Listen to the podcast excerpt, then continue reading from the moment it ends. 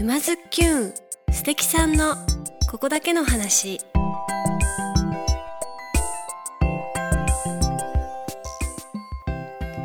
皆さんこんにちは。沼津きゅんナビゲーターのまゆかです。静岡県沼津市よりお届けしているこのポッドキャストは人生を楽しむクリエイターにリレー形式でインタビューしております。今回はフォトグラファー瀬戸照正さんからのご紹介で大松農園5代目関野拓郎さんインタビューしてまいりました。西浦にてご実家のみかん農園を継いだ関野さん。大阪のアパレルからみかん農園へ華麗なる転身についてなどなどお伺いしてきましたよ。それでは早速どうぞ。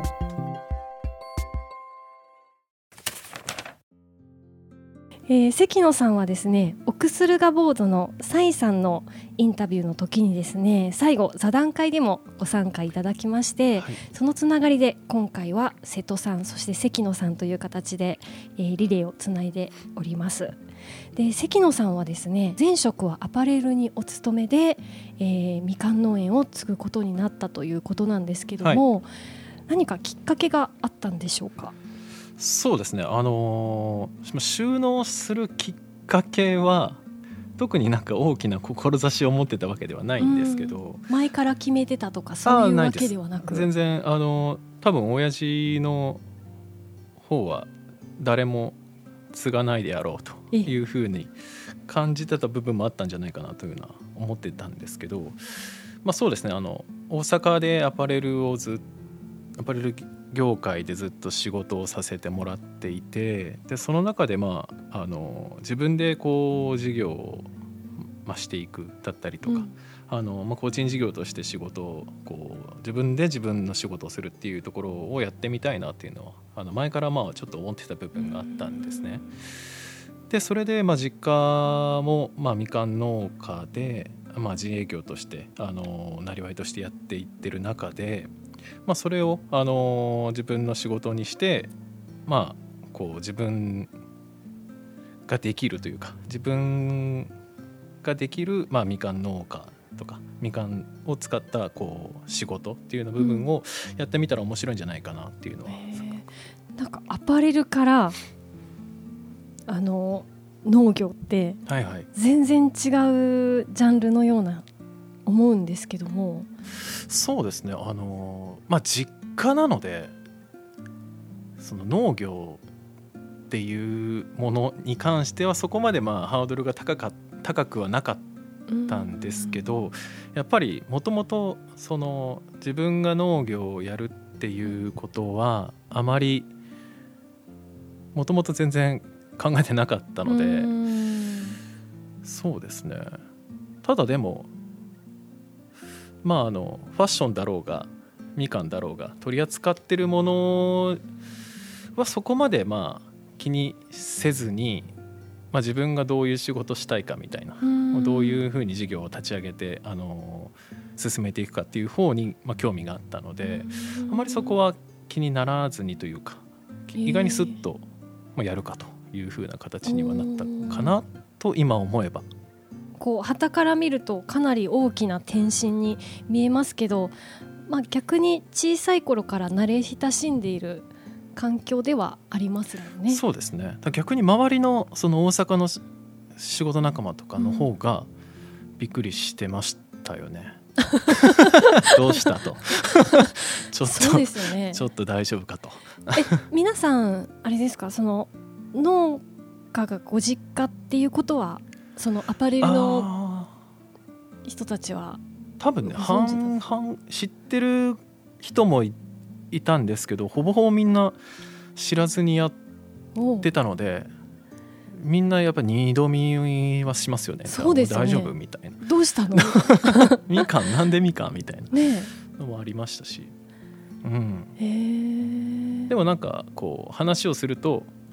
逆にこう羨ましがってくれる人とかもいいじゃんっていうふうに言ってくれる人もいるしいまだにその人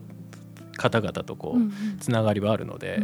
まあ、近況報告したりとかみかんを送ったりとか。はねいまだにこう続けて続けられてる部分はあります。なんかいいですね。うんなんかいい環境にお勤めだったんだなっていう感じがします。うん、関野さんで5代目ということなんですけども、い。つ頃からみかん農園を始められたんですかね？えっ、と初代がえっ、とね1850年代、まあ、後期、まあ、60年ぐらいに入っちゃうのかな？なんですけど、えっと蔵之介と関の蔵之介という、蔵之介さんが、はい、方が、まあ、やり始めたというふうには言われていてでそれがちょうどあれですね。その西浦内浦に温州みかんが本格的に栽培がスタートしてきた時期に近いのかな。あの彼はもともとはあの貿易の仕事をしていたというふうな話を聞いていて、まあ、それの、えー、と蔵之介の奥さんのうん方が、あの本格的に農業に、まあ、手を入れていったというか。っへー。ていう感じですね。じゃあ貿易業と農業をしながらスタートしてうん。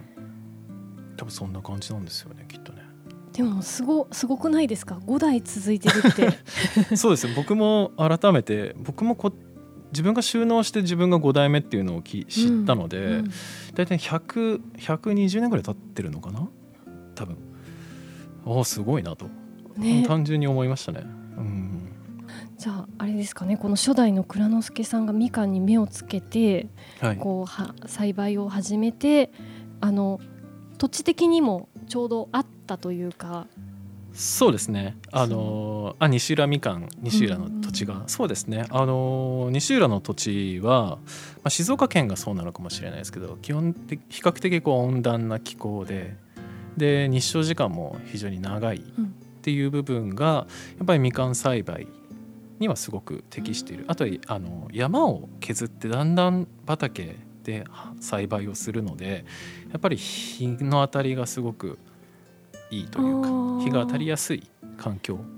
ではあるんですよね。やっぱ少しでも長く日が当たった方がみかんにとってはいい、いい。はい、あとなんかこう駿河湾が前にあるのでそれのこう反射というか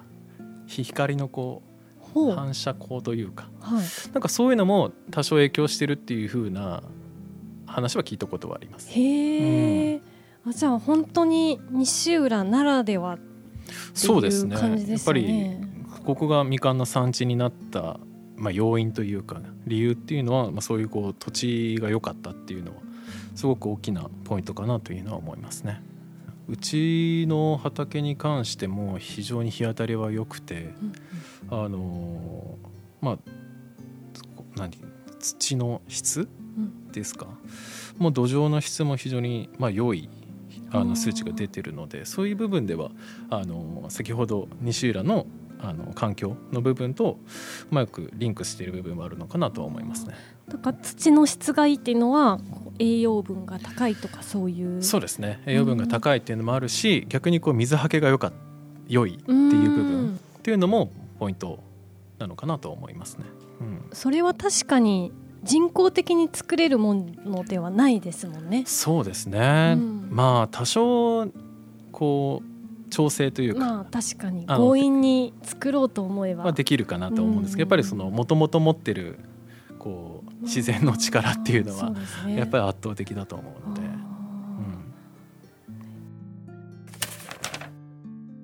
ん。ー実際あの大松農園継いでみていかがですか？そうですね。最初の1年とかは非常に、まあ、慣れない仕事でしたし環境もすごく慣れなかったので、うん。実家なんですけど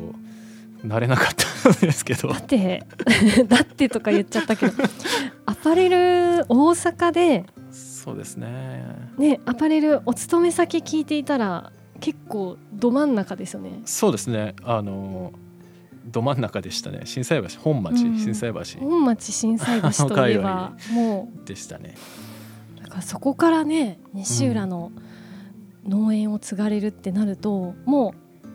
もう物理的に人の数も違いますし。そうですね。そこが本当に僕の中では最初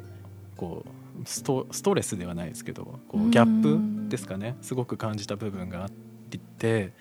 ぱりこう毎日いろんな人といろんな話をする業界からこう一人で黙々とみかんと会話をしていく。大丈夫かな俺っていう己とこう会話をし続けるっていうのはなかなかこう慣れないとしんどっていうふうのは思いましたね。うん、やっぱり徐々に慣れていくというか、うんうん、何かこう自分のモチベーションが変わったのか。そうですね。まあ慣れっていうのはまず第一一つあるかなと思うんですけど、うん、やっぱりこう仕事をしていくにつれまあこれは農業だけではないと思うんですが、うん、やっぱりこう自分のやりたい仕事の仕方だったりとか、うん、こういう成果が欲しいだったりとか、まあ、それに向けてどうするみたいな部分をやっぱりこう仕事をしていく中で、まあ、経験値をこう積んでいく中ですごくそこがまあ明確になったりとかこう具体的にどうするべきみたいな部分が見えてくるので、まあ、そこはやっぱりこう、まあ、そこに集中してこうやっていく、うんうん、で日々の業務をこうやこうこなしていくではないですけどこう進めていくっていう部分に、まあ、頭を切り替えていくというか、まあ、そこは多分慣れに近い部分ではあるかもしれないんですけど、まあ、そういうふうにこう、まあ、今の現状もそうですけど仕事をしていってはいるのでやっぱこうあんまりそこはストレスっていうのはもうあんま感じなくなってきた部分ではあるかなとは思いますね。最初と今とではどういうところが変わったなというかそうですね。やっぱりあのこう、まあ、これは農業だからなのかちょっと僕もわからないんですけど今までだったら前職の人からの引き継ぎだったりとか、こうまあ、どういうふうな仕事をしていくかっていうものがある程度こう具現化されて見える化されてたものを自分なりに落とし込んでいく部分があったんですけど農業ってこう口頭での伝達というかこうなんて言うんですか？こうフォーマットがない。職人さんって感じがする。そうですそうです。あそっか。だからあのどうしていいかわからない部分もあるし、うん、こうまあ親父、まあ、先代だったりとかのやり方を見ながらこうやっていってる部分があるんですけど果たしてそれが正解かどうかだったりとか今の時代に合ってるのかどうか今の状況か今の環境に合ってるかどうかっていうのはまた変わってくるじゃないですか。そうかそうですよね、はい、2代目の気候と今の気候って言ったら全然違いますもんね。そうなので、まあ、そういう部分でこうなんていうんですかね。ちゃんとこう自分この今の5代目の時代に合った仕事の仕方だったりとかやり方っていうのをこう模索しながらやっていかなきゃいけないので、まあ、そこの部分は難しい部分でもありますし、まあ、特にこう自然環境の部分だからこう外的要因環境の要因っていうのがすごくやっぱり大きい業界ではあると思うので、そこはちょっとあこうそこもこう、まあ、考慮というか加味しながら自分のこう仕事を自分なりにこう仕事を進めていくっていう部分に関しては、まあ、最初本当に難しいなと思った部分もありますし逆にそれはあの前職にはないやりがいだったりとかあちょっと面白いなと思う部分でもあるので。あじゃあそういうこの 口伝だったり新しい、ね、お手本が全くないわけじゃないですか。とかっていうのがこう楽しんでそうですね最初はおって思った部分おマジかって思った部分も。そうですよね。ある。やっぱりね、うん、皆こう親父もそうかもしれないし、うん、こう昔から仕事をずっと農業一本でやられてる方のこだわりだったりとか哲学みたいな部分は絶対あるのでそこを否定する必要はないと思いますし、うん、あのだけどこうもっとこういうやり方とかこういう見方もあるんじゃないの？みたいな部分の、うん、あのそこのすり合わせというか。全否定してそれはないよじゃなくて、うん、多分それだと仕事は進んでいかないと思うんですね。絶対に。そこはやっぱりこううまいことこうやってもまあいいみかん作るっていうのが最終目的なので、まあ、そこに向けてのプロセスが多分違うだけなので、まあ、その辺どっち選ぶかっていうところはこう常にやっていってるような状態かもしれないですね。やっぱりなんかこう本当にそこは職人の世界に近い部分があるので、まあ、言ってしまえばやっぱり教えるっていうことをややってこなかったというか、ね、各先代からの教わり方っていうのがやっぱり昔はそれで良かったものが、うん。今はそれだとうまい子でいかないぜっていうような状況にはなってるのかなと思うのでだからそういう部分で本当に今の若手の方々は苦労している部分の一つではあると思うしそれを変えようっていうふうに思ってる若い人たちは多いかなと思います。あなんかそう変えようと思ってくれてる若い人たちがこうね横にいるとうん。ちょっと安心というか、そうですよね。なんか嬉しいというか、うん。うん。と思います。へいいみかん作るっていうのが最終目的なので、まあ、そこに向けてのプロセスが多分違うだけなので、まあ、その辺どっち選ぶかっていうところはこう常にやっていってるような状態かもしれないですね。ーなんかな何を優先しますか？そうなった時にうん。効率が優先されるのか、そうですね、まあ、その収穫、まあ、結論やっぱ最終目的として評価の高いみかんというかいいものを作るっていうのが大前提だと思うんですけど多分それによよってしまうと多分あの仕事の量が増えすぎてしまうので、うん。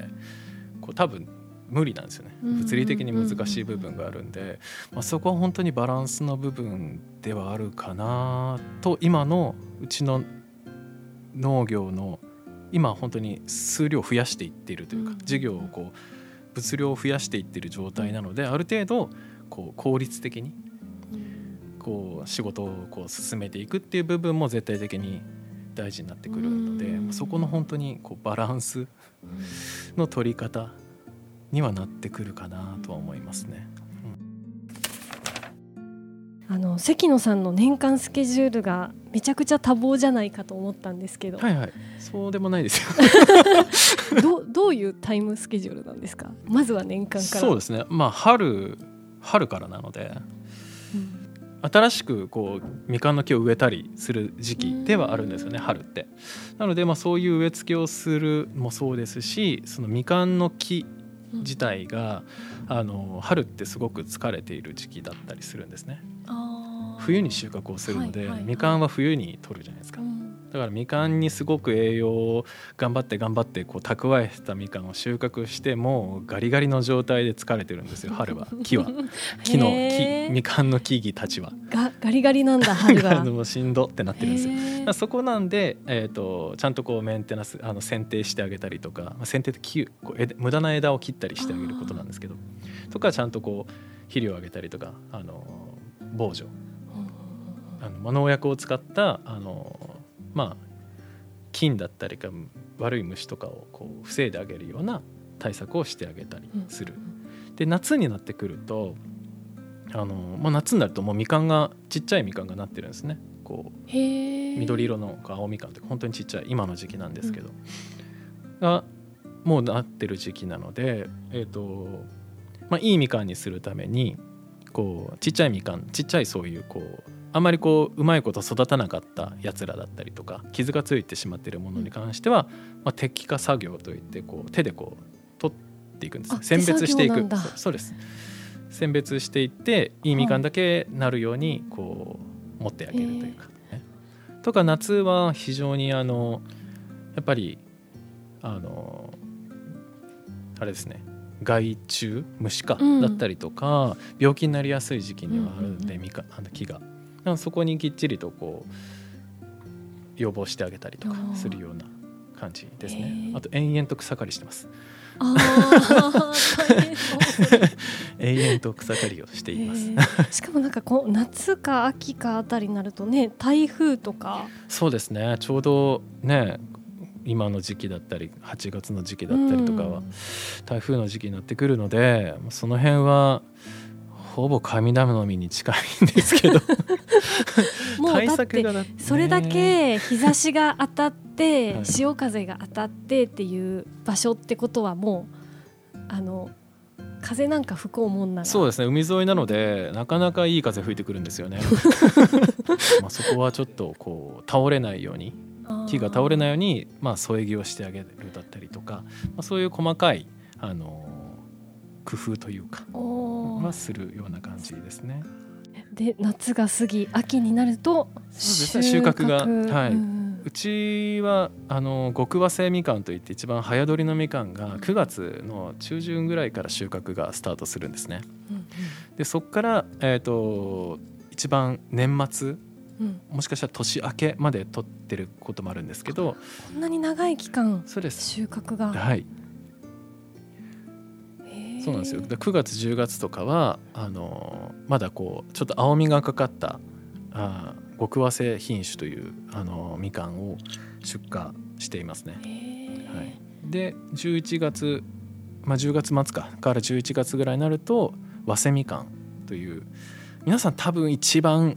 一番食べたことがあるみかんザみかんというあのおこたでみかんのみかんがそのみかんですね。うん、それぐらいの時間時期になりますね。で11月末とか12月年あ年明けぐらいまでが、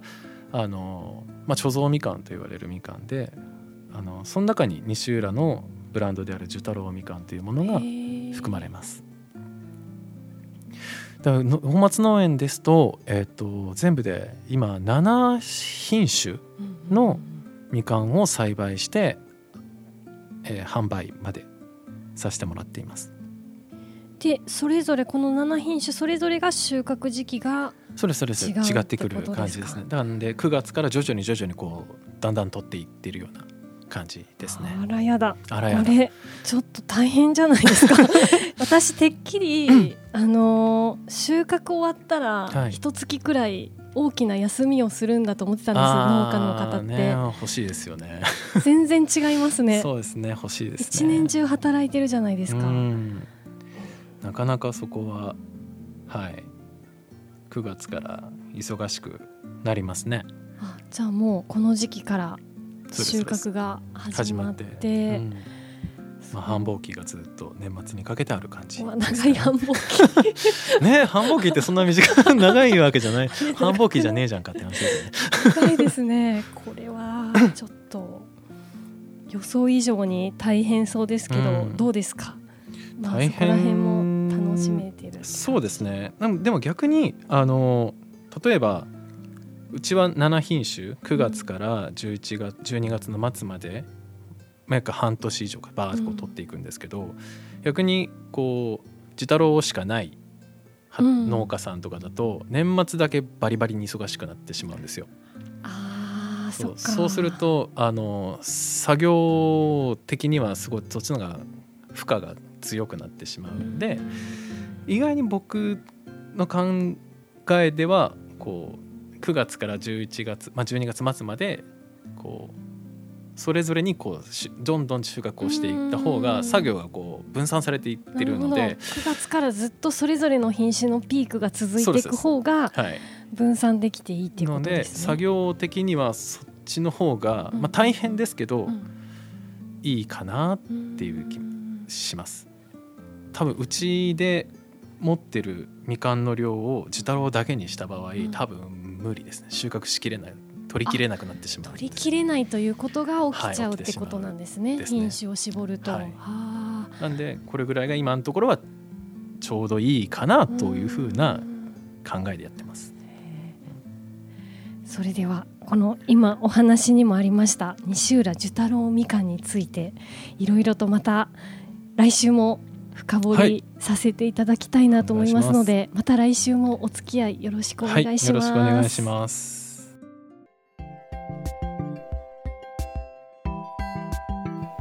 皆さんいかがでしたか？関野拓郎さん。